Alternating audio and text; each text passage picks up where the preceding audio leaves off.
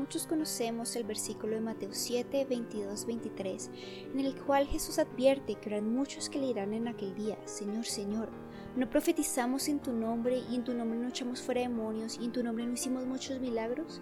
Y Él les declarará, nunca los conocí, apartados de mí, hacedores de maldad. Puede que tengamos mucho conocimiento, que prediquemos, sanemos y que aún hagamos milagros en el nombre de Jesús, pero esto no significa que Él nos conozca. Así que surge la pregunta, ¿cómo soy conocido por Dios? Primera de Corintios 8.2 dice, pero si alguno ama a Dios, éste es conocido por Él. De modo que somos conocidos por el simple hecho de que lo amamos. No es por nuestros méritos, ni por la cantidad de cosas que decimos que hacemos en su nombre. Asimismo, 1 Corintios 13, 1 del 3 nos ilustra un poco más sobre este tema y dice, Si yo hablase lenguas humanas y angélicas y no tengo amor, vengo a ser como metal que resuena o címbalo que retiñe.